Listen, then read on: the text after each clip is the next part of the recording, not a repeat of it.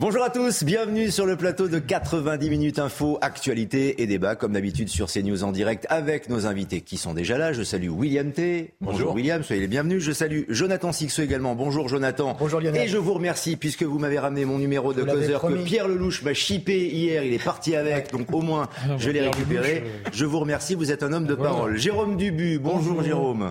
Ne laissez rien à Pierre Lelouch, un conseil. Ah bah écoutez, ah, il va tout vous piquer. Il, a le même magazine que moi entre ses mains. Florence Portelli est avec nous également. Bonjour, soyez la bienvenue. On est ravis de vous accueillir sur le plateau. Les débats qui commencent dans quelques instants avec notamment l'actualité internationale. Mais d'abord, on fait un point sur l'actualité. Mickaël Dorian. François Bayrou prêt à être candidat en 2027. Le patron du Modem était interrogé sur Radio J ce dimanche. Selon lui, la France va mal alors qu'elle pourrait aller très bien. Il a assuré qu'il avait toujours été prêt, rappelant avoir déjà été candidat trois fois en 2002, 2007 et 2012. Une soldate israélienne a été tuée hier soir à Jérusalem-Est. L'armée a précisé dans un communiqué que la jeune femme âgée de 18 ans avait succombé à de graves blessures infligées lors d'une attaque armée dans un camp de réfugiés palestiniens. Alors que les recherches se poursuivent ce dimanche pour retrouver le principal suspect, trois Palestiniens soupçonnés d'être impliqués dans l'attaque ont été arrêtés. Et puis Vladimir Poutine réunira son conseil de sécurité. Demain, le Kremlin a annoncé que le président russe réunira ses principaux ministres, les responsables politiques et représentants des services de sécurité et de l'armée. Si Vladimir Poutine tient régulièrement de telles rencontres, celle-ci interviendra deux jours après l'explosion ayant endommagé le pont de Crimée. Et au sujet justement de cette réunion du Conseil de sécurité, on évoque ce dossier russe avec la Russie qui a nommé un nouveau commandant de son opération militaire spéciale en Ukraine après une série de revers cuisants sur le terrain, notamment, on en parlait hier, l'explosion du pont de Crimée, mais aussi des signes de mécontentement croissants au sein des élites sur la conduite du conflit. Alors, est-ce un nouvel aveu d'échec pour Vladimir Poutine? Sujet de Célia Judas et on en débat ensuite. C'est un nouveau revers pour Vladimir Poutine l'explosion du pont de Kerch, qui reliait la Crimée à la Russie, vient compléter les récentes défaites du Kremlin. Face à ces revers en escalade, Vladimir Poutine est de plus en plus isolé, tant sur la scène internationale qu'au sein de son propre clan.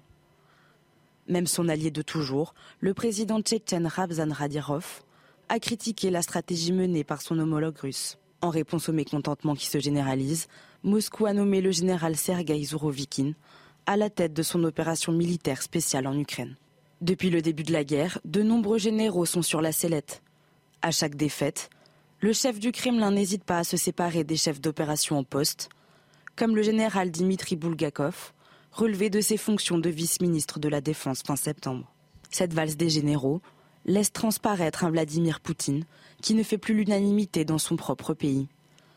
Face à des troupes exténuées et des élites mécontentes, un départ volontaire ou non du président russe ne peut aujourd'hui pas être exclu. Et tout porte à croire d'ailleurs que sur plusieurs secteurs, que ce soit le terrain, les relations euh, diplomatiques en son sein, peut-être même au, au, Kremlin, euh, Vladimir Poutine, William T, semble totalement affaibli. Depuis à peu près un mois, la guerre en Ukraine a changé de tournure avec la contre-offensive ukrainienne. Et on voit que les Russes n'ont pas beaucoup de possibilités et que Vladimir Poutine est dans une situation délicate dans la mesure où il ne peut pas perdre. Parce que s'il perd, c'est pas comme en France, quand le président de la République perd, et eh ben, il part et puis après il trouve un bureau et il fait sa retraite autrement. Si Vladimir Poutine perd, il est vraisemblable qu'il soit exilé ou en tout cas qu'il perde la vie ou qu'il lui arrive des grands malheurs en Russie, donc il ne peut pas perdre. Et quand vous arrivez dans ce type de situation et que Vladimir Poutine ne peut pas perdre, que peut-il se passer? Je pense qu'on ne peut pas exclure le scénario de euh, missiles nucléaires ou de bombes nucléaires, en, mhm. tout cas la bombe tactique, se porter sur l'Ukraine, non pas sur un pays de l'OTAN, mais porter sur l'Ukraine. C'est le premier élément. Le deuxième élément, c'est qu'en fait, euh, pour la Russie, ça ne se passe pas exactement comme il le souhaiterait, mais est-ce qu'on peut pour autant parler d'une défaite dans la mesure où ils ont pris pour l'instant des territoires et ces territoires ne sont pas menacés directement par l'Ukraine dans la mesure où le Donbass est préservé, le sud qui, qui mène jusqu'à la Crimée est préservé aussi. Et est-ce que l'Ukraine a les moyens de mener une contre-offensive complète pour récupérer tous ces territoires. Donc on est plutôt sur un moment où la Russie considère, ou une partie des élites considère qu'ils perdent, parce que Poutine n'a pas gagné comme il le voudrait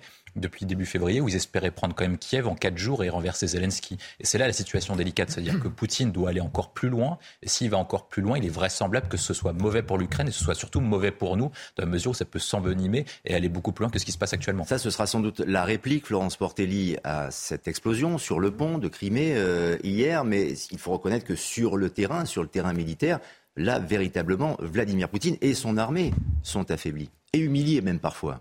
Oui, mais alors euh, il y a deux lectures possibles. Où vous considérez en effet qu'il y a une montée des dissidences. Euh, je crois qu'en Occident, on a envie d'y croire et c'est souvent le problème. C'est qu'on regarde souvent l'actualité et la vie géopolitique par rapport à notre prisme. Et c'est pour ça qu'il faut être très méfiant par rapport à ce qu'on lit où il y a une grande tradition dans l'Union soviétique, et Vladimir Poutine est très attaché à l'ex-URSS, c'est la manipulation.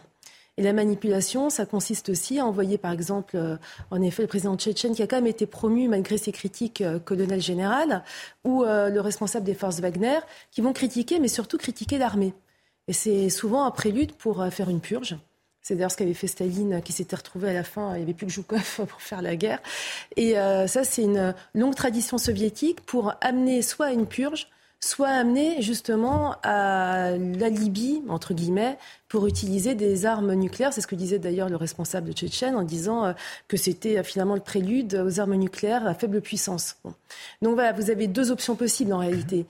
Je ne dis pas qu'il y en a une qui est préférable à l'autre, mais je pense qu'il faut être extrêmement prudent, extrêmement humble et ne pas croire qu'une euh, grande puissance comme la Russie, qu'on a tendance à beaucoup humilier, alors attention, hein, je préviens tout de suite.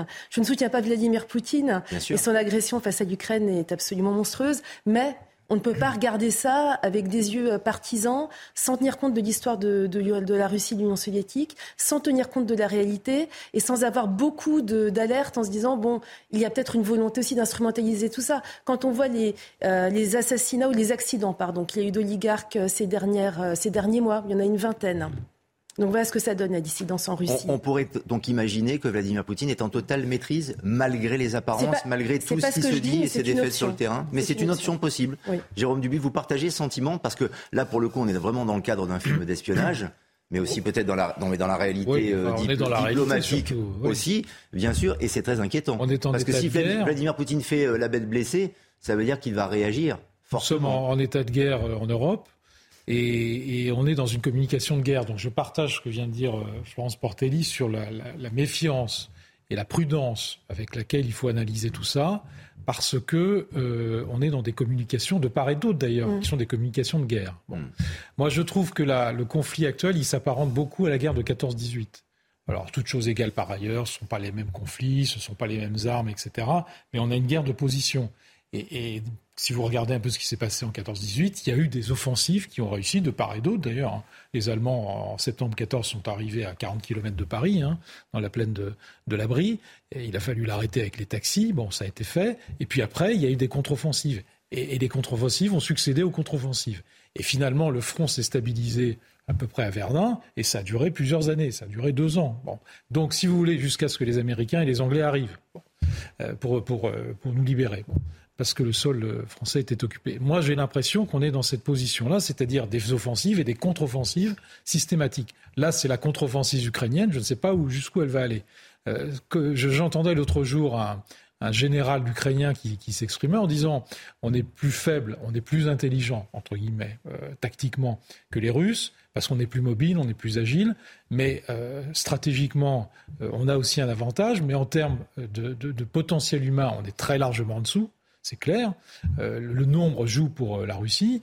Et en termes d'armement aussi, pour le moment, puisque euh, l'armement arrive, mais pas assez vite, hein, l'armement occidental, on est encore en dessous. Lorsque nous envoyons, disait-il, un obus, nous en recevons 30. Bon, alors je ne sais pas combien de temps ça va durer, mais, même si la Russie est affaiblie, il faut faire vraiment très attention à ce qui va se passer.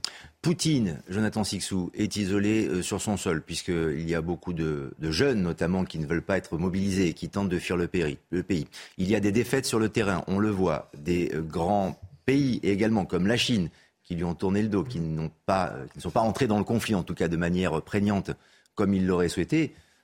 La bête est tout de même blessée et considérablement affaiblie, encore une fois. J'utilise volontairement le terme une nouvelle fois.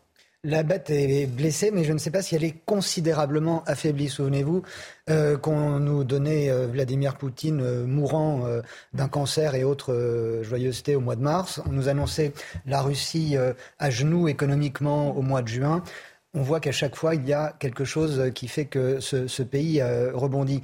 Là où on, a, on doit, effectivement, vous avez entièrement raison, euh, on doit être excessivement prudent dans notre analyse et notre capacité d'analyse, et bien souvent un peu faussée, c'est qu'il y a... Euh, Et je reprends le, terme d'un écrivain russe qui était interviewé dans Le Monde il y a quelques jours, Dimitri Glukovsky, qui vit en exil. C'est un dissident et il a expliqué qu'il y avait une passivité du peuple russe et que même s'il est opposé à la guerre, même si effectivement s'il le peut, euh, le, le, conscrit va pouvoir euh, essayer de, sortir de son pays pour échapper à l'armée, etc. Il y a une, passivité de, de, euh, de populaire, dirais-je. Et euh, cela va dans le jeu de Vladimir Poutine, peut renforcer d'une certaine façon son pouvoir. Il y a deux fronts pour Vladimir Poutine. Il y a le front militaire, et là, on voit qu'effectivement, mm. c'est pas une réussite jour après jour. Et il y a euh, le front, si je puis dire, ministériel.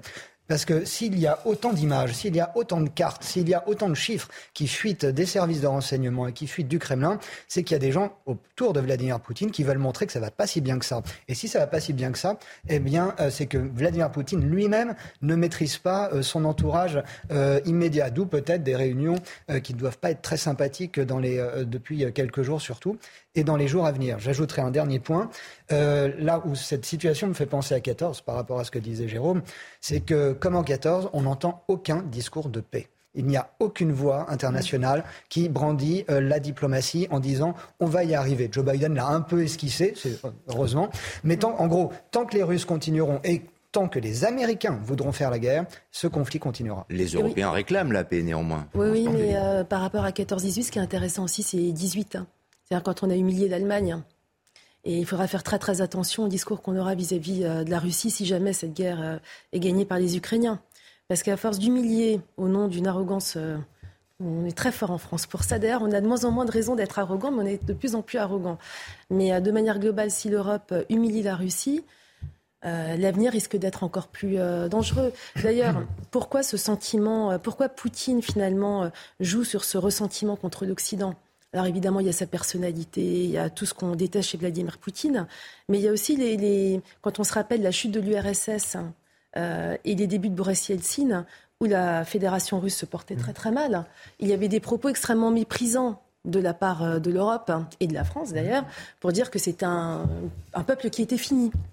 ça, ce sont des choses qui s'enracinent qui fait qu'après, quand vous avez un sentiment d'humiliation très fort, ben vous êtes une bombe à retardement. Il faudra faire très très attention. Et c'est peut-être c'est peut-être en train de monter. Je sais de la parole dans un instant, euh, Jérôme, parce que les Ukrainiens en profitent et sont en train de gagner non pas la guerre, mais la bataille de la communication par rapport à leur victoire ah bah, sur le terrain. Ils en profitent. Hier, on a montré notamment que la poste ukrainienne allait euh, éditer, imprimer et distribuer un timbre poste avec le pont euh, mm. qui a explosé récemment pour célébrer cette victoire. Et puis il y a même le, président Vladimir. non, mais depuis le début, depuis le début, les Ukrainiens Ukrainiens euh, ont gagné la bataille de la communication. D'ailleurs, la communication russe est extrêmement obsolète. Enfin, quand vous voyez un certain nombre de choses qui se sont passées, c'est assez étonnant. On dirait une communication des années 70, euh, du temps de, de, Brejnev et autres, euh, et d'Andropov. Donc c'est un peu étonnant. Mais moi, je crois surtout qu'on a, qu'on a surestimé le potentiel à la fois militaire et économique de la Russie. On a cru que c'était redevenu une très grande puissance. En réalité, non. Euh, le, PIB, c'est inférieur à celui d'un certain nombre de pays européens, mais très largement. Et, alors là où Poutine a eu raison, et là on, est en train de le voir, parce que l'armée ukrainienne n'a pas été formée en six mois.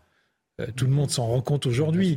Depuis 2014, il y a un certain nombre de conseillers américains voire anglais, mais plutôt des conseillers américains qui sont là en Ukraine, qui ont formé l'armée ukrainienne et qui aujourd'hui donnent des résultats positifs. On le sait très bien. Et ça donne effectivement du grain à moudre à Poutine en disant, voyez, j'ai été agressé par l'Occident et par les Américains.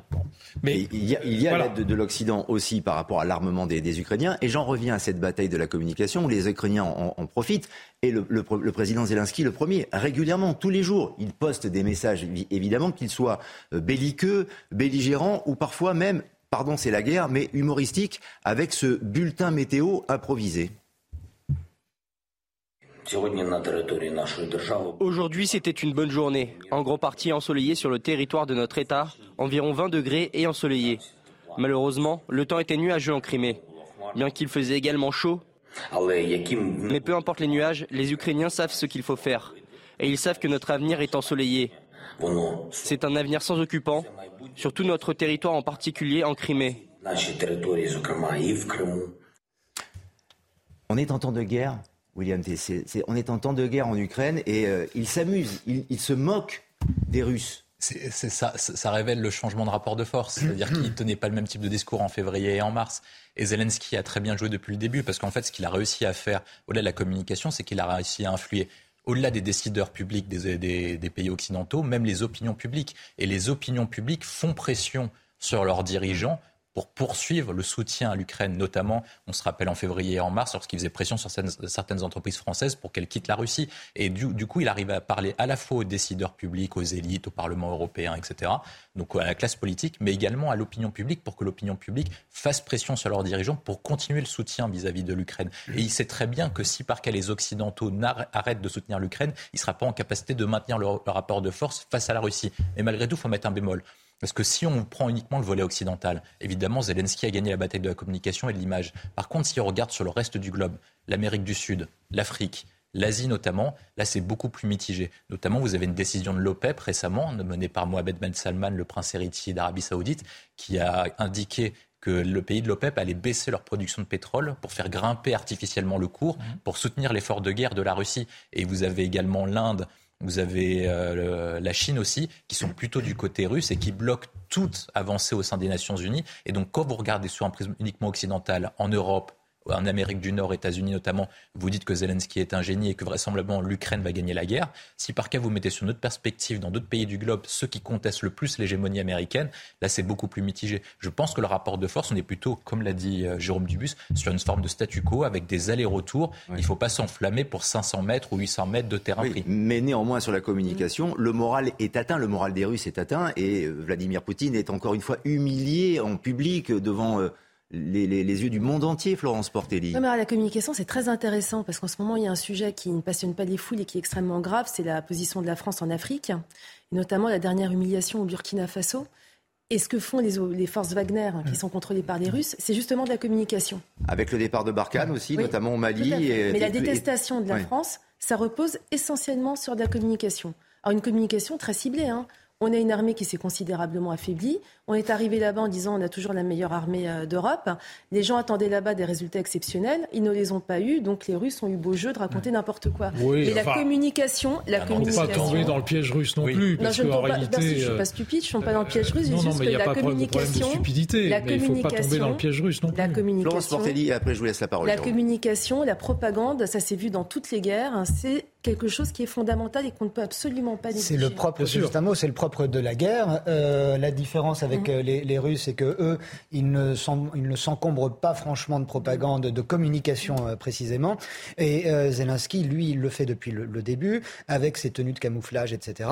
Souvenez-vous de, cet été où le couple Zelensky a, fait tout, a posé dans Vogue et tout un reportage photo dans Vogue, avec même le backstage, dans, avec une équipe de cinéma quasiment pour ce reportage photo. Et un couple glamour dans les ruines du palais. C'était hallucinant comme instrumentalisation du conflit. Un petit mot, Jérôme, parce que j'aimerais qu'on évoque l'Iran avant la pause. est un acteur et, Poutine est un membre du KGB. Donc euh, voilà, il y a quand même une différence de communication qui, se sent. Mais sur l'Afrique, on a d'abord perdu la bataille économique avant de perdre la bataille euh, de la propagande ou de la communication. je pense qu'on a perdu la bataille militaire en ayant affaibli notre armée. Mais non, c'est d'abord la bataille économique qu'on a perdue. que nous avons eu par le passé et que nous aurons peut-être sans doute. On, quitte provisoirement la, la Russie et on prend la direction de l'Iran. En Iran, oui, vous le savez, il se passe peut-être une nouvelle euh, révolution. Euh, la télévision d'État a été piratée en plein JT après trois semaines de manifestations parfois violentes. Samedi soir, la, la mobilisation partie de, la libération des femmes s'est fait entendre dans ce JT qui a été hacké, laissant apparaître le visage de l'ayatollah Khamenei dans une cible avec des slogans pour rejoindre le mouvement. Et les manifestations se poursuivent. Elles dépassent d'ailleurs maintenant le cadre seul des femmes avec des rassemblements solidaires un peu partout dans le monde, également à Paris. C'est le cas cet après-midi, place du Trocadéro, où vous vous trouvez, Arthur Muriot. Et eh oui, regardez derrière moi, des milliers de personnes sont présentes et ils scandent un seul slogan femme, vie, euh, liberté. Leur demande, c'est bien évidemment la justice pour Macha Amini, mais pas seulement, ils demandent la fin du régime ultra-conservateur et islamique de euh, Raïsi. Euh, la foule, elle est composée d'hommes, de femmes, d'Iraniens qui vivent en France, mais aussi de Français, même des touristes qui sont venus et qui se joignent à la cause des Iraniens. En Iran, ça fait quatre semaines que les mobilisations ont commencé. Selon l'ONG Iran Human Rights, elles ont fait plus de 92 morts. Ici, tous les Iraniens qu'on croise, ils espèrent une chose, c'est bien évidemment la fin du régime et l'instauration d'une démocratie laïque en Iran. Arthur Moriot, donc en direct de la place du Trocadéro à Paris, aux côtés de Laurent Sélarié. Est-ce un tournant historique, Jonathan Sixou, une nouvelle révolution en Iran, culturelle de sociale? De fait, c'est une nouvelle, une nouvelle tentative de révolution. Ce que je note, c'est que pendant ce temps-là, à Bruxelles, vous avez euh, le député François-Xavier Bellamy qui voulait profiter de ce changement espère-t-on, euh, en cours euh, en Iran, pour que l'Union européenne cesse de financer les campagnes de propagande vis-à-vis du, port du voile islamique, qu'il soit court, long, sous toutes ses formes. Et cette demande n'a pas pu être acceptée parce que la gauche et les mmh. écolos, qui forment mmh. partie au Parlement européen, s'y sont opposés. Vous avez près de 100 morts, si on en a 92. On peut imaginer voilà, qu'il y en a bien plus. Mm. On ne sait pas de combien de centaines ou de milliers de personnes euh, euh, sont, dans, sont jetées en prison euh, en Iran.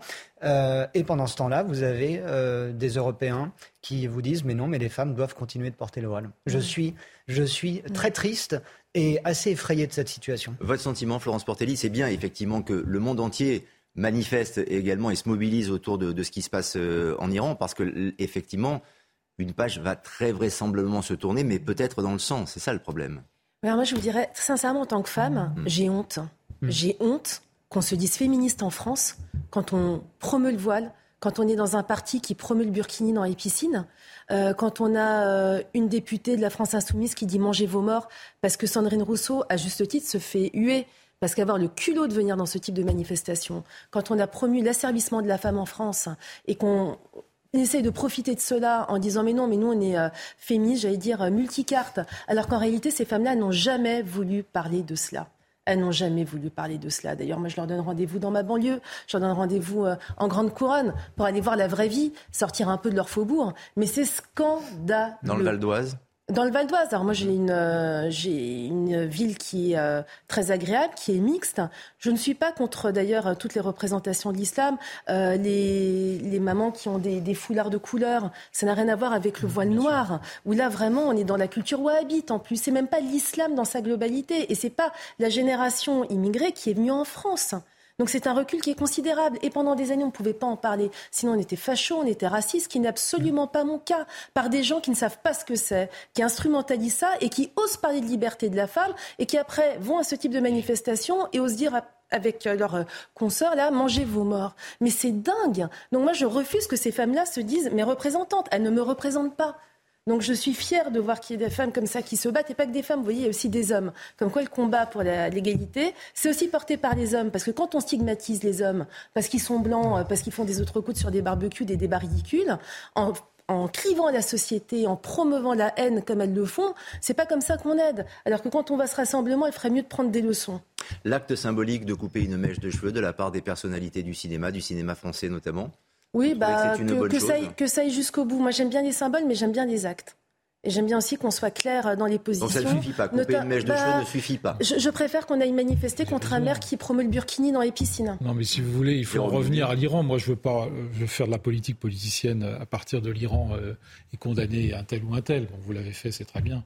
ah, c'est pas de la politique politicienne. Je, je le pense sincèrement, c'est très grave. l'Iran, hein. donc l'Iran, euh, il faut quand même euh, regarder et nettoyer devant sa porte ce qui se passe en Iran depuis 40 ans, c'est la responsabilité de l'Occident, et notamment des États-Unis, qui ont abandonné lâchement et, la France aussi.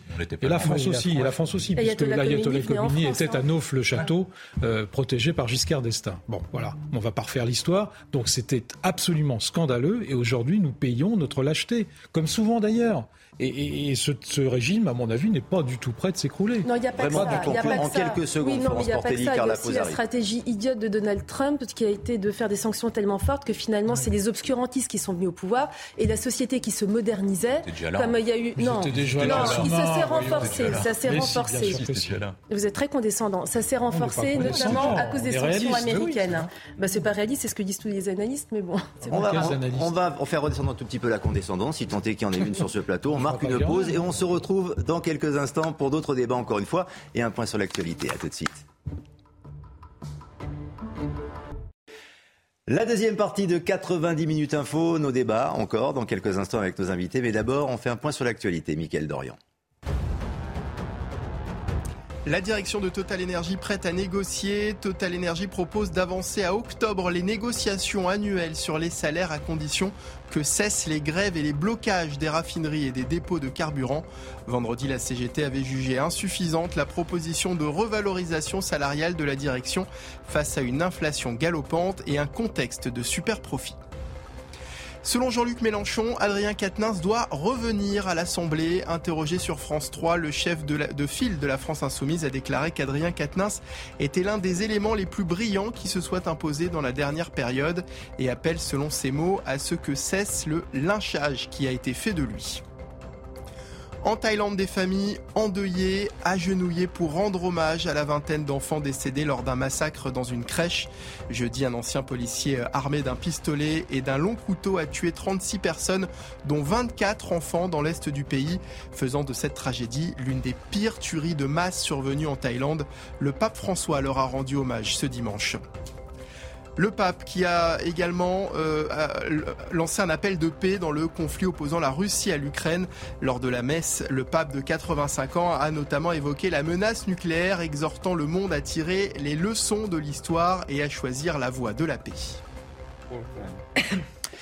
Et prochain point sur l'actualité dans une demi-heure maintenant, dans 90 minutes info, on évoque avec nos invités la crise du carburant, les moitiés des raffineries à l'arrêt à cause de la grève du personnel, mouvement de grève qui est reconduit mais la direction de Total vient de l'annoncer, elle est prête à négocier au mois d'octobre, alors que les négociations étaient prévues au mois de novembre, si le blocus s'arrête.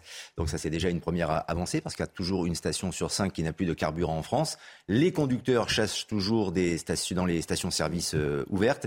On va retrouver euh, Kinson en duplex de euh, Gennevilliers pour CNews, avec cette crainte, Kin, de ne pas pouvoir aller travailler demain qui s'installe.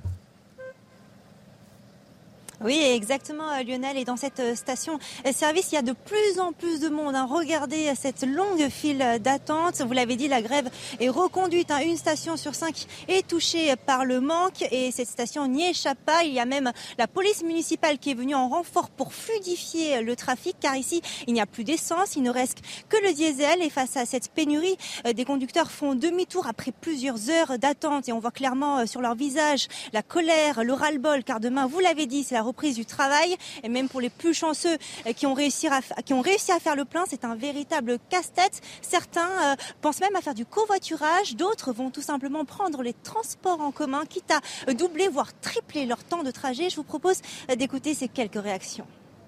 C'était un peu dur. Après, ça fait que trois jours que je cherche de l'essence.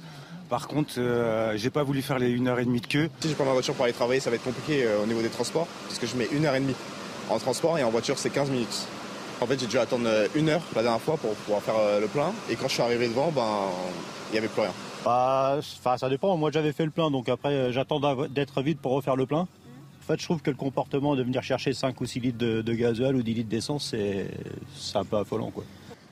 Et vous voyez hein, sur les images, hein, les automobilistes arrivent en continu avec la crainte de la panne sèche d'ici quelques jours, de quoi faire monter la tension d'un cran supplémentaire. Merci Kinson euh, en direct de Gennevilliers avec Antoine Durand pour euh, ce duplex, mais qui concerne une grande partie de la France, notamment l'île de France, c'est vrai, les Hauts-de-France, euh, les Bouches-du-Rhône. Une station sur cinq n'a pas d'essence. C'est une situation, Florence Portelli, qui est inédite tout de même en France. Vous avez pu faire le plein récemment? Alors moi je vous avoue, en ce moment je roule à l'électrique, donc j'ai pas le problème du plein. Très bonne alternative. Voilà, mais mais je suis quand même maire d'une commune, j'ai vu le bazar. Et il y a deux choses qui m'ont choqué c'est un qu'on dise qu'il n'y a pas de pénurie. Vous savez, c'est un côté euh, tout va très bien, Madame la Marquise. Il n'y a pas de pénurie. Mais je sais pas si, si ça c'est pas une pénurie. Je sais pas ce que c'est. J'ai trouvé ça hallucinant de dire cela. Sans doute parce que les stocks, les stocks de, l'État sont, sont pleins. vous imaginez les gens qui sont dans les files là quand ils entendent ça, ah, le côté hors sol. Évidemment. Et le politique n'a plus à être hors sol à mon avis parce que les gilets jaunes ça a commencé aussi avec des histoires d'essence. Mais en dehors de cela, euh, ce qui m'a choqué, c'est qu'en venant chez vous là, à CNews, j'ai vu des, des files parce qu'il n'y avait pas de police pour réguler. Dans ma commune, j'ai envoyé la police municipale qui a régulé euh, toutes les files. Ça ne veut pas dire que ça a tout solutionné, mais ça a permis déjà que les gens euh, ne deviennent pas fous, qu'on arrive tout de même à accéder à son, à son plein d'essence. Et je suis sidérée par l'inorganisation de tout cela. Mmh. C'est l'anarchie. Donc il y a des endroits où, en effet, la police municipale, quand il y a des maires un peu sérieux, euh, régule le flux. Et puis vous avez des endroits comme à Paris où visiblement ce n'est pas la préoccupation des litres de la capitale ni du préfet. Hein. Et puis c'est vrai que les automobilistes ont, les nerfs à vif. Cette semaine, mmh. justement, dans les files d'attente, en Haute-Savoie, il y a un homme qui en a poignardé un autre à cause de, l'attente, de l'énervement, Jonathan Sixou, que cela provoque, que cela procure. C'est tout de même incroyable. Ah oui, mais votre journaliste le Situation inédite. Situation euh, inédite ou qui s'est vue il y a fort longtemps quand il y avait eu de réelles pénuries, quand les stocks euh, euh, de l'État, comme vous le soulignez, étaient amenés à appeler à, venir alimenter toutes les, les stations de France. La situation paraît totalement artificielle, ça naît d'un conflit social, assez euh, discutable d'ailleurs, ce, conflit. La, passivité du gouvernement pour euh, mettre son nez dans cette, euh, dans cette société, qui n'est pas la, moindre du, pays, encore une fois, est assez étonnante de, de, la part du, gouvernement, que ce soit les, ministres responsables de, l'énergie, des transports. Enfin, je veux dire, ça touche tous les domaines, d'autant qu'on l'a dit. Les Français roulent, ont besoin de leur voiture pour, pour aller travailler. En Ile-de-France, ils ne la prennent plus depuis quelques jours parce qu'il y a cette pénurie. Ils prennent des trains, euh, je, lisais ça hier, pour certaines lignes de trains régionaux pour euh, se rendre en Ile-de-France. Donc ce sont des lignes bondées euh, depuis quelques jours. Et il se trouve que certaines de ces lignes n'ont pas suffisamment de conducteurs pour assurer un service continu. La ligne C. La, ligne C, puis la ligne qui, qui, qui rejoint Coulommiers depuis Paris, on m'a-t-on dit. Euh, vous vous retrouvez donc pris en, vraiment en tenaille euh, euh, entre une situation totalement artificielle et le, chaos plus ou moins auquel nous nous habituons malheureusement, qui est cette déglingue générale dans les transports. Si ça ne se règle pas rapidement, on espère que ça va se régler et apparemment la direction de Total, je le disais tout à l'heure, est prête à, négocier plus tôt que prévu. Mais si ça ne se règle pas, William est-ce qu'on va revenir au ticket de rationnement pour, euh, pour l'essence? Non mais, je, non, mais je pose, je pose la question. carburant Je pose la question sérieusement. Non, non, non, non, on n'y arrivera pas parce qu'on a, parce que le gouvernement doit être, euh, doit être dans l'urgence d'agir.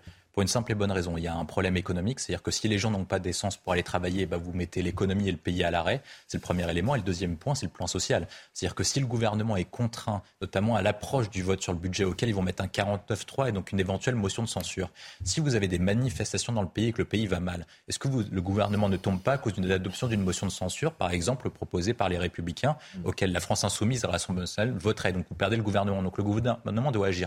Je pense que le point essentiel, c'est que c'est une question de temporalité Le premier point, c'est qu'il faut faciliter, comme c'est un conflit privé, un conflit de famille, parce que les grévistes se battent pas contre la réforme des retraites pour euh, proposer l'augmentation du pouvoir d'achat de tous les salariés. Ils se battent pour leur propre salaire et uniquement leur propre pouvoir d'achat, et ils prennent en otage tous les Français pour ça. Et donc, du coup, il y a les grévistes qui sont fautistes, mais il y a aussi Total qui n'a pas, été, euh, qui a pas été le plus exemplaire possible. Quand il y a le PDG qui s'augmente de 52% son salaire et qui distribue des dividendes records, alors qu'on aurait pensé qu'il utiliserait une grande partie des bénéfices pour accélérer la transition énergétique et faciliter les investissements, c'est pas bon. Le deuxième point, c'est qu'est-ce que le gouvernement peut faire? Premier point, je pense que Jérôme Dubus va en parler, c'est la question de l'utilisation des réserves stratégiques, notamment pour soulager euh, la pression et pour limiter euh, les pénuries. Deuxième point, si par cas la, chienlit continue, il faut envoyer les forces de l'ordre, libérer les raffineries et ensuite après réquisitionner le personnel pour les obliger à travailler. C'est déjà fait, vous allez me dire que c'est inconstitutionnel, mais en 2010, le Conseil d'État et le Conseil constitutionnel s'est déjà exprimé dessus et a considéré que c'était parfaitement légal et c'était pas une limitation du droit de grève de la mesure où Nicolas Sarkozy l'avait fait pour limiter la pénurie euh, des raffineries.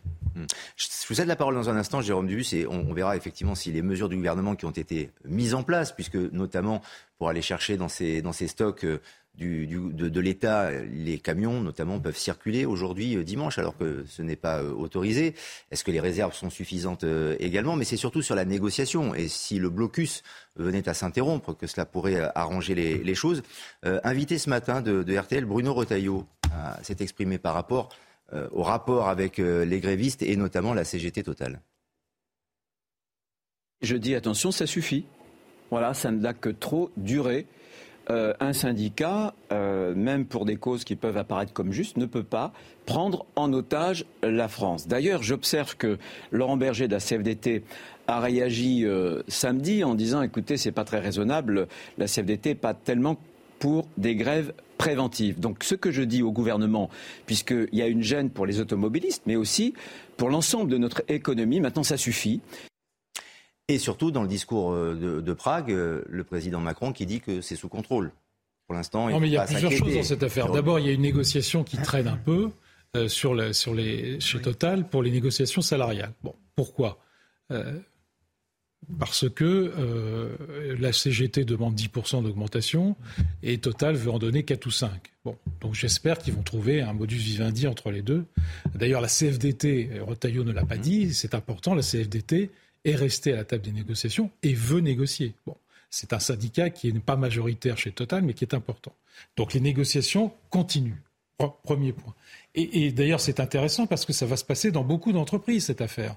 Vous comprenez? Si on continue si les entreprises privées, moi je ne donne pas de leçons aux entreprises privées, j'en suis issu, euh, si les entreprises privées ne négocient pas à la hausse les salaires, on va avoir des conflits majeurs partout.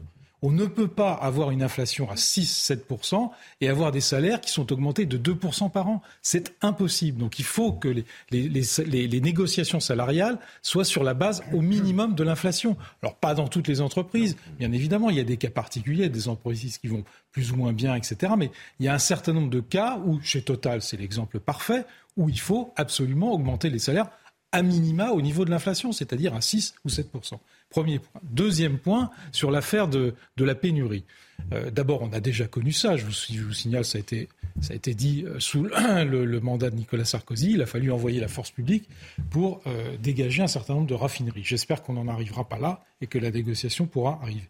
Pour le moment, les stocks stratégiques, ce qu'on appelle les stocks stratégiques, sont en train d'être libérés. Simplement, il faut livrer. Il faut livrer les, les stations-service. Et c'est la raison pour laquelle il a été autorisé aux camions de pouvoir circuler aujourd'hui. Ça, c'est un premier point. Donc, les livraisons sont en, sont en cours. Et je partage votre avis, euh, Florence Portelli, sur euh, la désorganisation devant les stations-service. C'est absolument invraisemblable. Enfin, dans Paris, vous voyez ce que ça cause. Ça cause des, des, embouteillages partout.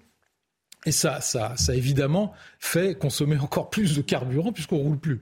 Donc euh, on est à l'arrêt, on ne roule plus dans Paris à cause de ces fils qui sont euh, occupés euh, à, essayer de, trouver un peu d'essence. Donc, j'espère que tout ça va s'améliorer. Si ça ne s'améliore pas, il va falloir que un total fasse un effort sur les négociations salariales. Ça c'est absolument indispensable. C'est là où l'État peut jouer, si vous voulez. c'est une entreprise privée, mais enfin, quand vous faites des marges de plus de 13 milliards et des bénéfices de plus de 13 milliards d'euros en 2022, prévisionnels, Bon, bah, vous vous dites que vous pouvez faire un effort sur les négociations salariales. La ministre Agnès Pannier-Runacher précise aujourd'hui que ce sont maintenant 29,7%, donc 30% des stations-service en France qui connaissent des, difficultés, qui ne sont pas livrées, on à 20,7 qui sont hein, oui, c'est ça. on est à 30% et ça risque d'être beaucoup plus. Avant d'ailleurs de, basculer euh, dans un sujet euh, qui reste économique et l'inflation euh, notamment, tout ceci Néanmoins, Florence Portelli contribue à, inquiéter encore la population française pour demain, pour le lendemain, la peur, l'angoisse du lendemain Moi, je pense que l'angoisse du lendemain, c'est euh, tout ce qui est lié, alors de manière euh, plus large, à la globalisation. C'est-à-dire, on a l'impression, ça explique d'ailleurs, on y viendra un moment, je crois, dans l'émission, mais la montée des, de certains partis en Europe, c'est que les gens ont l'impression que le politique national ne maîtrise plus rien. Mhm. Et là, euh, ce n'est pas une critique contre le gouvernement parce que la situation est compliquée, puis c'est une entreprise privée, même si je pense que quand même, ça pose aussi la question de la participation euh, dans les entreprises. Mais euh, on a, les gens ont de plus en plus l'impression que le politique national ne sert à rien, n'a plus la main et ne peut plus garantir une sécurité sur leur avenir. Je ne suis pas en train de vous tenir un discours qui légitime ce qui s'est passé ailleurs, mais néanmoins qui permet de le comprendre et de dire attention, vraiment, le prochain coup, ne faudra pas s'étonner d'avoir l'extrême droite au pouvoir si on continue comme ça. Si on continue à ce point à montrer une défaillance et une impuissance publique. Hmm. Petit mot de Jonathan Sixou, et après on parle du prix du pain, de la baguette, qui risque d'augmenter dans un instant. Oui, c'était simplement euh, euh, pour, pour parachever le, le, panorama général. C'est bonjour l'ambiance. Hein. Euh, aujourd'hui, il n'y a, a, pas d'essence. on nous dit qu'on n'aura pas de gaz, des stocks limités en termes d'électricité, d'énergie. L'hiver, pour votre véhicule électrique, s'il y a des coupures d'électricité, Florence Portelli, pardon, vous, nous dites que le, pas toujours à l'heure à vos rendez-vous. Et en plus, en plus, j'ai pas de quoi rouler, j'ai pas de quoi rouler en plus, donc je suis hybride. Vous nous dites que le prix du pain va augmenter, l'hiver va être long, hein, si euh, à ce rythme. Il risque d'être long avec le prix du pain qui peut augmenter en effet, puisque l'inflation augmente, tous les secteurs sont touchés, donc y compris les boulangers.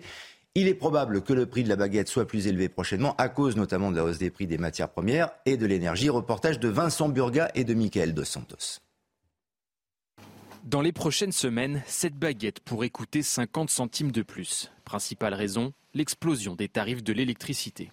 Mardi dernier, l'annonce de, de mon courtier en énergie, c'était x5. Donc de 2000 euros par mois, je vais passer à 10 000 par mois. Une hausse qui pourrait avoir de lourdes conséquences. Dans trois mois, on baisse le rideau, ou alors on ne payera plus et on sera coupé. On sera coupé parce qu'on ne pourra pas. C'est juste pas possible. Ou alors il faudra licencier euh, la moitié de l'effectif et faire euh, que, que euh, du pain, enfin que recentrer, recentrer, recentrer. À cela s'ajoute la hausse des coûts des matières premières, crème, œufs, farine, beurre. Les tarifs grimpent de manière vertigineuse. Le beurre, il a pris là, en un an et demi, il a pris 140%. Il y a des fois, on est obligé de s'approvisionner en Hollande ou aux Pays-Bas parce que le beurre est moins cher qu'un que le beurre qui est fabriqué à deux heures d'ici en Normandie. Pour survivre, cette boulangerie envisage une hausse globale de 30 à 40% de ses prix, des augmentations qui divisent les clients. Je pense que je, je prendrai euh, moins de pain. Au lieu de prendre deux baguettes comme je fais habituellement, je pense que j'en prendrai qu'une. On va rogner sur autre chose. Euh, mais bon, l'alimentaire reste l'alimentaire. Ces derniers mois, certains produits comme les grands pains ne sont plus fabriqués. Une manière supplémentaire de réduire la consommation d'énergie. Et là, William T, cela touche le quotidien très profond, traditionnel, mm. pas la tradition, hein, la baguette que l'on peut acheter euh, dans votre meilleure boulangerie, bien sûr, mais euh, la, tradition ah, profonde des, des Français. Mais vous parlez du pain, vous parlez de l'énergie, vous parlez du chauffage. Hmm. Maintenant, on donne des conseils sur comment s'habiller chez soi en portant un col roulé. Est-ce que petit à petit, et c'est ce que les Français se demandent, on n'est pas en train de devenir un pays du tiers-monde? Ils ont déjà eu la réflexion, notamment avec le fiasco du Stade de France, la mesure on n'est même pas capable d'organiser un match de foot. Des images comme ça, vous les voyez à l'époque dans les pays du tiers-monde, dans les années 60, dans les années 70. Et maintenant, ils font des efforts pour ne pas avoir des phénomènes similaires. Là, vous avez des problèmes sur le pain vous avez des problèmes sur le chauffage, vous avez des problèmes sur l'énergie.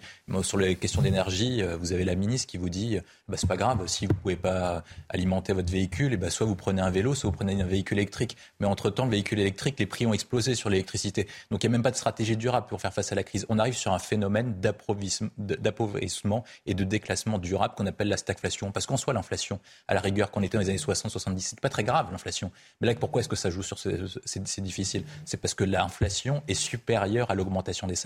Et donc les gens vont petit à petit augmenter leurs dépenses contraintes et avoir de moins en moins de pouvoir d'achat. Et moi, je pense qu'il y a un sujet qui va être essentiel. Il y a le prix du pain.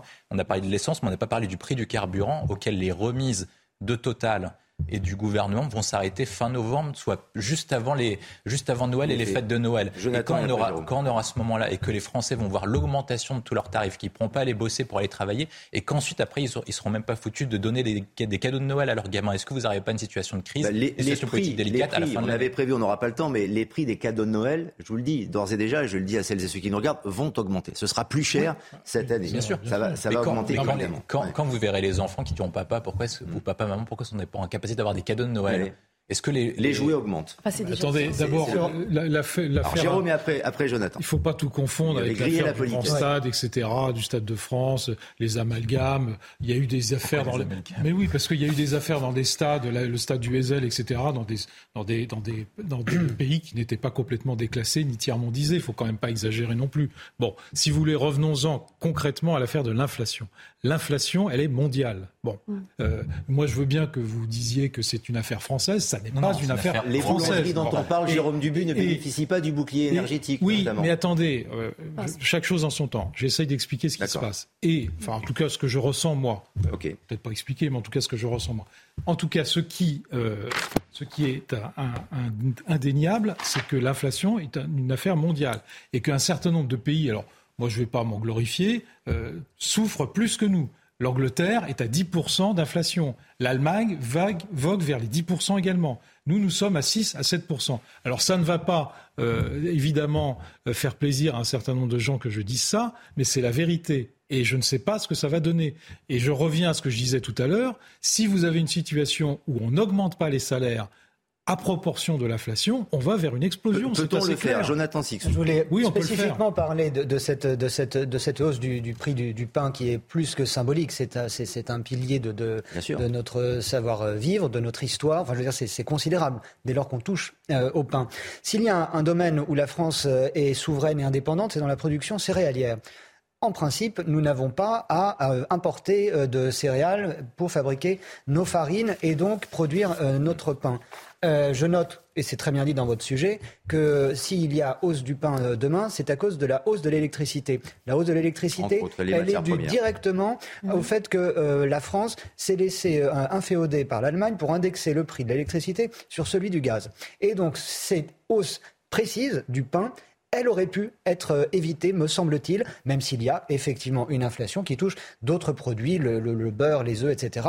Mais je rappelle que la France est l'un des premiers producteurs dans ces euh, domaines-là. Je vais vous céder la parole dans un, petit instant, Florence Portelli, mais euh, c'est vrai que la patience des Français a peut-être des limites et jusqu'où sont-ils prêts à sacrifier leur quotidien? On a posé la question d'ailleurs dans la rue aujourd'hui. Charles Baget est allé tendre le micro, le micro CNews en demandant aux Français êtes-vous prêts à payer votre baguette plus cher je trouve que la baguette, elle est assez chère. Moi, je l'ai vue à 60 centimes. Donc, euh, je pense qu'à 2 euros, je commencerai à rationner le pain à la maison. Max, max, bah écoutez, je préfère le payer à 1,80. Ça resterait raisonnable ou pas? Euh, Oui, oui, normal. Je pense au-delà de 1,40, 1,50, euh, beaucoup de Français auraient du mal à, s'approvisionner en baguette, en, tout cas auprès de son boulanger, ou alors après peut-être en supermarché. Plus d'un euro cinquante, c'est sûr. 2 euh, euros, je ne sais pas, tout ça dépend du contexte. Je n'envisage pas une baguette à 2 euros, évidemment. Mais si on est à 1,20€, 1,30€, évidemment que j'achèterai du pain. Je, continuerai à acheter, je continuerai à acheter ma baguette. Une baguette à 1,50€, voire plus, ça vous semble tolérable Florence Portelli? Non, mais je rejoins ce qui a été dit euh, tout à l'heure. La vraie question aussi, c'est notre question, euh, finalement, c'est la question de l'indépendance. On revient mmh. à ce gros problème qui d'ailleurs pas pu être abordé pendant l'élection présidentielle, ce que je déplore, parce que je considère que ça faisait partie des grands sujets, comment on recouvre une indépendance, et notamment sur le plan énergétique. Aujourd'hui, on est vraiment en plein dedans. Et pourquoi on en est là? Déjà, l'arrêt des centrales nucléaires, qui a été une catastrophe, qui a commencé sous François Hollande, même si déjà on sentait euh, le peu d'appétence à soutenir avec fierté notre industrie nucléaire. Après, vous avez aussi les choix stratégiques européens, mhm. notamment dans les contrats d'approvisionnement énergétique. Ça passionne peut-être pas les foules, mais notamment sur euh, le gaz, on a l'Europe a toujours préféré euh, les contrats à court terme parce qu'ils étaient plus rentables, alors qu'aujourd'hui, ce qui marche, c'est les contrats à long terme parce que les fournisseurs préfèrent justement les pays qui s'engagent à long terme, ce qui fait qu'on n'est pas, on est beaucoup moins euh, retenu que par exemple un pays comme l'Italie qui vient de signer un contrat d'approvisionnement énergétique à long terme. Donc il y a des choix stratégiques de l'Europe qui sont catastrophiques. Il y a des choix stratégiques de la France qui sont catastrophiques, notamment sur euh, le nucléaire et l'électricité. Aujourd'hui, on le paye très très cher. Donc, moi, je veux bien qu'on regarde ça par euh, euh, l'aboutissement de la catastrophe. Mais il faudrait déjà qu'on s'interroge sur comment on retrouve notre indépendance énergétique et notre indépendance d'ailleurs tout court. Il y a un mot, c'est souveraineté. Exactement, mais, mieux gêne pas. Très très vite, Il ne faut pas que la souveraineté ce soit euh, un, terme comme ça qui soit galvaudé. On sait très bien que c'est compliqué. Aujourd'hui, il y a une pression sur les matières premières qui ne va pas durer. Oui, mais les centrales la période, nucléaires... attendez, la période inflationniste va continuer. Il faut prévenir les gens. Moi, je vous le dis très clairement. Pourquoi on a fermé des centrales nucléaires mais, mais, parce que sur les matières premières, vous avez une offre-demande où l'offre, où la demande est supérieure à l'offre. Vous trouvez que c'était bien de fermer des centrales nucléaires ou pas Mais je n'ai jamais dit ça. Ah bah on marque une pause alors. Non, on marque une pause et on se retrouve dans quelques instants. 90 minutes info. À tout de suite. D'autres débats, d'autres débats animés. À tout de suite. La troisième et la dernière partie de 90 minutes info, les débats dans quelques instants avec William T, toujours là, avec Jonathan Sixou et également Jérôme Dubu, toujours là. Et bah, Florence Portelli également. Mais c'est un vrai plaisir de vous avoir à la table, tous les quatre. Et également Mickaël Dorian pour le point sur l'actualité.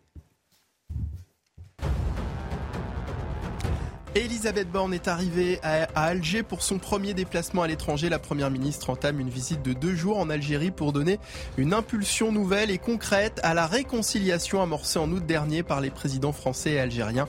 Un voyage qu'Elisabeth Borne ne fait pas seule. Elle est accompagnée de 16 autres ministres, soit près de la moitié de son gouvernement. À Paris, une manifestation est organisée ce dimanche en soutien aux femmes iraniennes depuis le décès de Massa Amini, cette étudiante décédée trois jours après son arrestation pour port de vêtements inappropriés. Des centaines d'Iraniens descendent tous les jours dans la rue pour manifester contre les autorités. Ce mouvement d'émancipation reçoit des soutiens du monde entier, comme ici, place du Trocadéro à Paris. Et puis un tirage mitigé pour les Bleus. Lors du prochain Euro, l'équipe de France a hérité du groupe B pour les éliminatoires de l'Euro 2024. Les Bleus affronteront donc les Pays-Bas, l'Irlande, la Grèce et Gibraltar. De leur côté, l'Angleterre et l'Italie, finalistes du dernier championnat d'Europe, s'affronteront dans un autre groupe. On évoque à présent l'actualité politique à travers l'interview d'Edouard Philippe dans le Parisien aujourd'hui, en, ce dimanche, notamment la réforme des retraites. L'ancien Premier ministre estime qu'il faudrait travailler, notamment jusqu'à 67 ans. Explication d'Elisa Lukaski.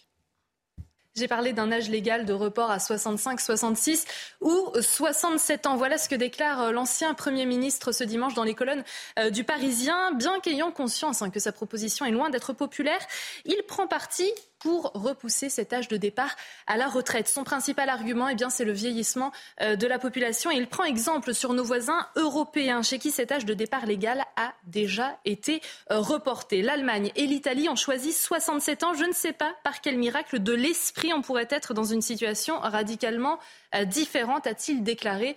Et pour mettre en œuvre hein, cette euh, réforme des retraites, le fondateur du parti Horizon euh, compte sur le ministre du Travail, Olivier Dussopt. Dans un entretien au journal du dimanche, ce dernier a conscience hein, de la mission qu'il attend, mais il réitère il insiste, cette réforme, elle est nécessaire. Selon le rapport du Conseil d'orientation des retraites, notre système sera déficitaire à hauteur de 12,4 milliards en 2027 et 2027. Euh, c'est demain. Olivier Dussopt qui veut donc anticiper. Côté calendrier, le ministre du Travail parle d'un départ, d'un âge de départ légal porté à 64 ans en 2027, 65 ans en 2031, avec ensuite un rythme de 4 mois supplémentaires par an. Il faut bouger pour les retraites, dit Édouard Philippe. Est-ce que vous partagez, Florence Portelli, ce, point de vue, ce sentiment, et surtout par rapport euh, au report de l'âge légal mmh. de la retraite jusqu'à 67 ans? Il faudrait travailler jusqu'à 67 ans, puisqu'on vit plus longtemps. C'est ce que semble dire euh, l'ancien Premier ministre. Euh, c'est pas le scoop de l'année. Hein. La droite l'a défendu dans tous ses programmes, donc euh, bienvenue Edouard. Il se rappelle sûrement d'où il vient, donc c'est pas nouveau. Après, moi, ce qui m'a un peu gêné, c'est déjà il a été Premier ministre. Il n'en parlait pas quand il était Premier ministre. Donc moi, ce que j'aime en politique, c'est le courage. Euh, il en a cruellement manqué qu'on ne sorte pas le coup du Covid parce qu'il n'a pas été Premier ministre au moment du Covid, ça a commencé avant.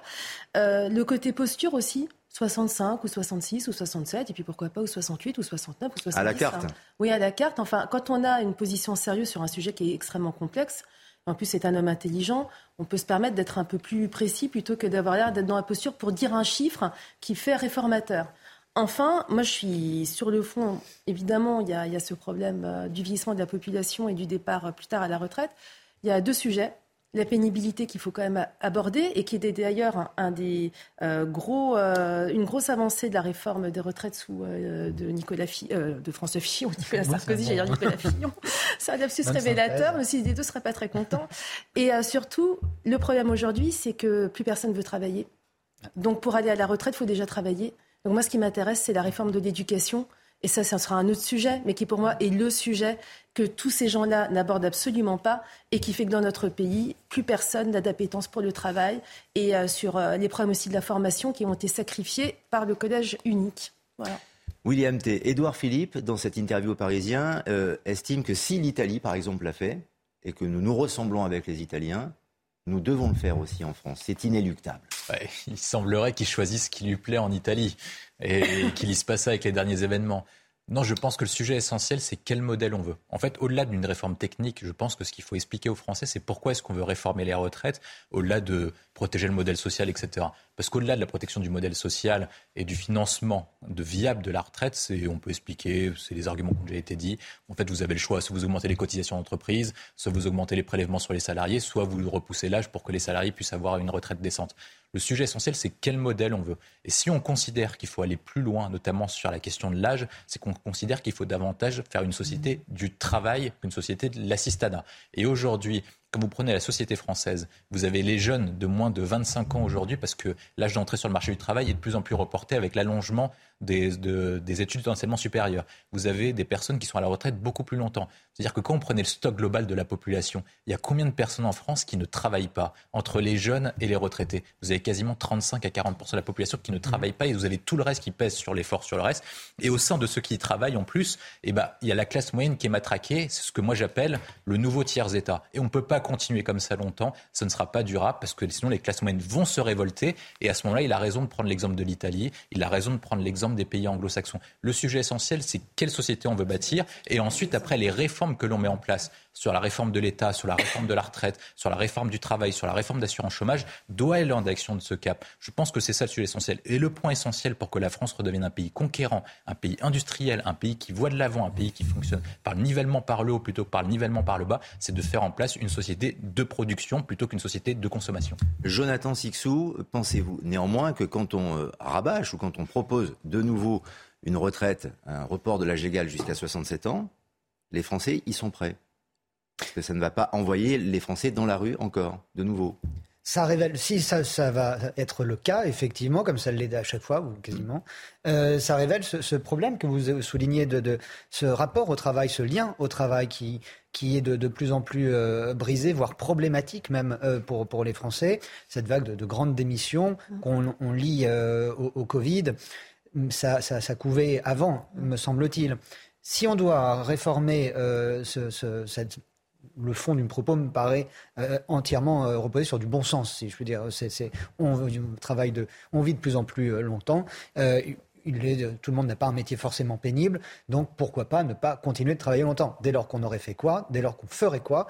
C'est une réforme intelligente du, du, travail où on permettrait aux seniors une fluidité de l'emploi, euh, une facilité d'être embauché ou de pouvoir changer de, secteur, comme on le fait pour les plus jeunes.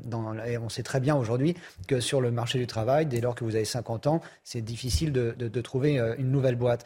Euh, tout le monde ne fait pas un métier pénible, tout le monde euh, n'a pas une longue carrière en ayant commencé à 15 ans, etc. Donc, on peut peut-être arriver en, mettant les gens dans leurs responsabilités. Le travail, c'est pas. Tout le monde ne va pas à la mine, tout le monde ne se lève pas à 3 heures du matin, tout le monde.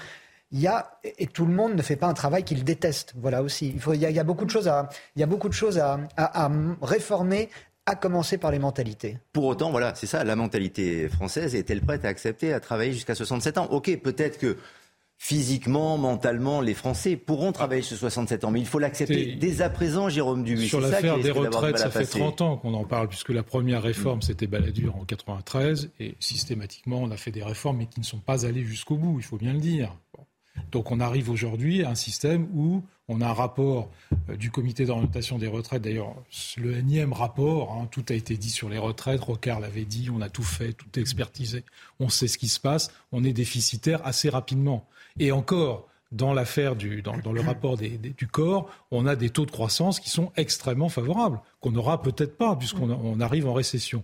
Donc ça va accentuer les déficits. Si on a une croissance de 2% tel qu'il a été prévu, ok, on passe, mais encore avec un, petit déficit. Mais si on est en récession, euh, c'est encore pire le régime va être encore plus déficitaire. Donc il y a urgence. Et il y a urgence depuis, j'allais dire, depuis une vingtaine d'années. Bon, donc euh, bon, je ne vais pas faire le procès des. Mais cette réforme, elle va aller au bout. On a perdu du temps, je le dis très clairement, en étant membre de la majorité présidentielle.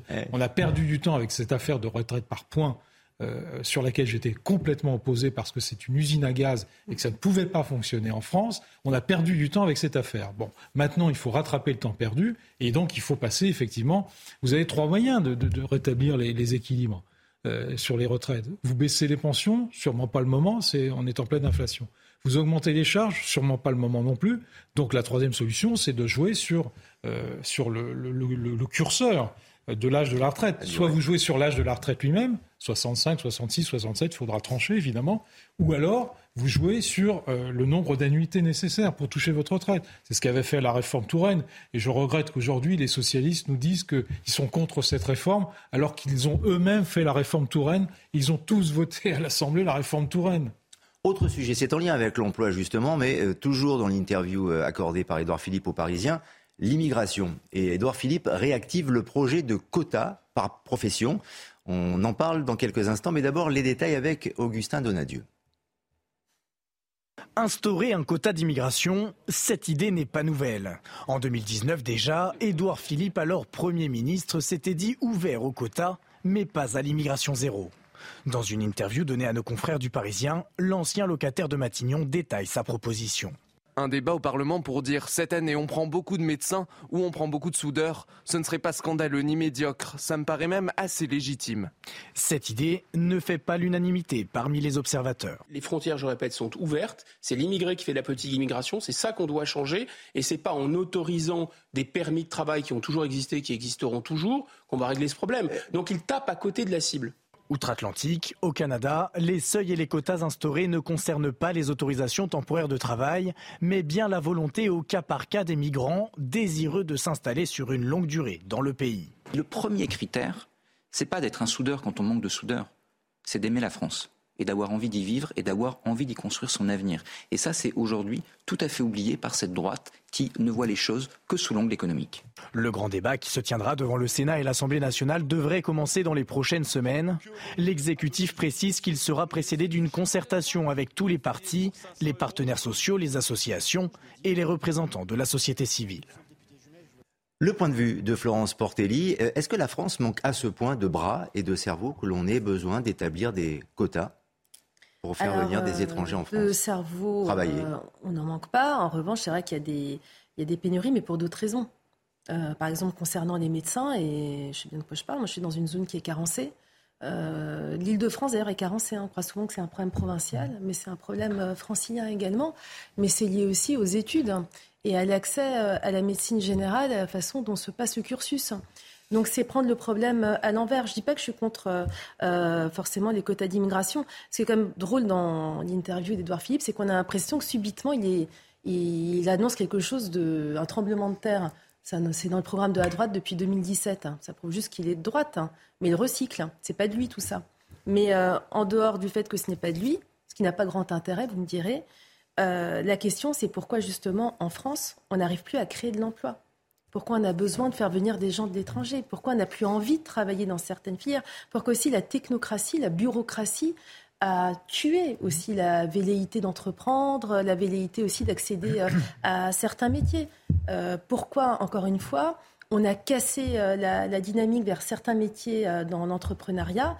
Notamment, à mon avis, avec le système scolaire et éducatif que nous avons. Et ça, c'est des problèmes qui sont beaucoup plus profonds. Le problème du quota d'immigration, et c'est un reproche que je fais globalement à la droite, hein, pas qu'à Édouard Philippe, je balaye euh, devant ma porte, c'est que c'est un peu un slogan facile et que c'est euh, juste euh, un vernis derrière un problème qui est beaucoup plus profond. Et moi, j'aimerais bien qu'on s'attaque aux, racines du mal. Hmm. Jérôme Oui, alors d'abord, c'est pas nouveau, puisque Sarkozy avait essayé de le mettre en place en 2007 avec ce qu'il appelait l'immigration choisie. Vous vous souvenez, hein, il y avait eu un débat euh, au Parlement. le président Macron a parlé avec le président algérien lors de son voyage en, disant, en euh, évoquant l'immigration choisie bah aussi. Hein. On va instaurer des quotas, on va demander euh, aux, chefs d'entreprise, branche par branche, de nous établir un certain nombre de, de, disponibilité de postes. Et puis après, on fera venir un certain nombre de gens qui nous manquent. Sauf que c'est pas mathématique, c'est pas comme ça que ça se passe.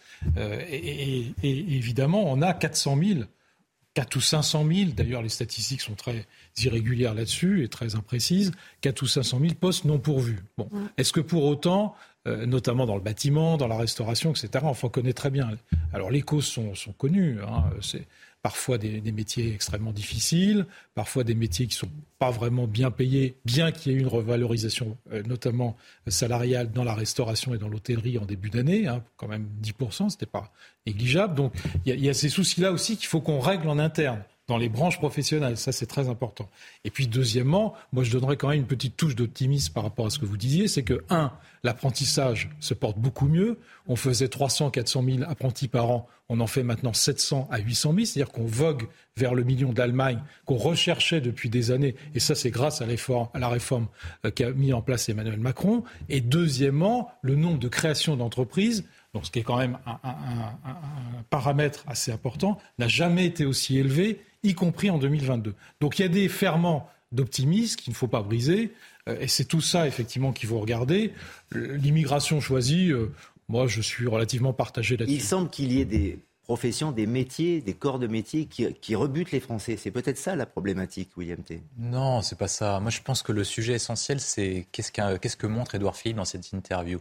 Il a vocation à vouloir devenir président de la République en 2027.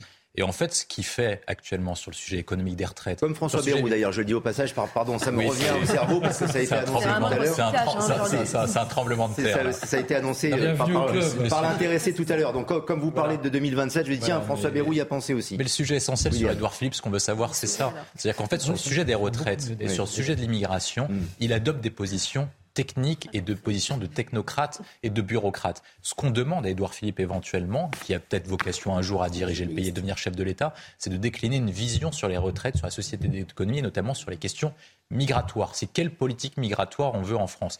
La France, comme l'ensemble des pays européens, adopte une politique migratoire qui est quasiment inconnu, on ne sait pas ce que c'est. C'est-à-dire que quand vous allez aux États-Unis, vous allez au Canada, vous savez quelle est la politique migratoire des États-Unis, quelles sont les conditions pour entrer sur le territoire américain, quelles sont les conditions pour entrer sur le territoire canadien, et la même chose en Australie. Est-ce que vous connaissez les conditions ou les qualités requises pour venir sur le territoire français? En fait, on accueille tout le monde, et puis après, on trie après, et puis on se dit ah merde, on est obligé de les, on est obligé de les assimiler, c'est vraiment dommage. Et puis maintenant, après, on est des territoires perdus de la République, les gens ont trafiqué soit dans l'islamisme, soit dans la drogue. Ah, C'est vraiment dommage. Qu'est-ce qu'on fait? Le sujet essentiel, c'est en amont. Est-ce qu'on fait en sorte Il faut pas de faire filtrer- d'amalgame à ce moment-là, Est-ce qu'on fait en sorte Ah bah de oui, filtrer gens les gens en amont ou pas? Je pense que la politique française est la pire dans la mesure où en fait ce que nous on fait, c'est qu'on exporte nos bacs plus 7 pour importer des bacs moins 5. Quand vous regardez les statistiques de l'OCDE, la France est celle qui fait venir le plus de Mais travailleurs. non, on a 100 000 sous-qualifiés. étudiants étrangers qui arrivent chaque mais je vais- année. Je vais, je vais développer. C'est pas des, c'est pas des bacs moins allez voir. 7. En quelques secondes, je vais les avoir. car nous Quand arrivons vous à la fin. quand Des vous apprenez sur les 7. statistiques de l'OCDE, la France accueille beaucoup moins de, de- de- de migrants diplômés que le Royaume-Uni, que le Canada et que les États-Unis, alors que nous, on a déjà un schéma très important sur les emplois dits sous-qualifiés. Et pourquoi est-ce qu'on accueille des personnes supplémentaires qui n'ont aucune possibilité de s'intégrer économiquement, culturellement et dans notre civilisation, ce qui est quasiment impossible. Et donc c'est pour ça qu'on arrive à un problème d'immigration et d'assimilation. Merci beaucoup en tout cas. d'entre eux Merci à tous les travaillent. quatre. Jérôme Beaucoup d'entre eux Euh, travaillent, pas forcément avec des contrats de travail, c'est bien le problème, parce qu'il y a, il y Non, a mais je beaucoup de travail au noir, que tout le mais monde est- beaucoup de travail. tout le monde est oui. mauvais, mais il y a des personnes qui n'ont pas vocation à venir. Vous avez entendu le générique? Ça veut dire que nous sonnons la fin de, la- non pas la récréation, parce que c'était euh, très intéressant, mais parfois un peu ludique aussi, il faut le dire. Merci à tous les quatre, en tout cas, de nous avoir accompagnés. À très vite sur l'antenne de CNews. Dans un instant, bien sûr, c'est Punchline avec Patrice Boisfer. À très vite.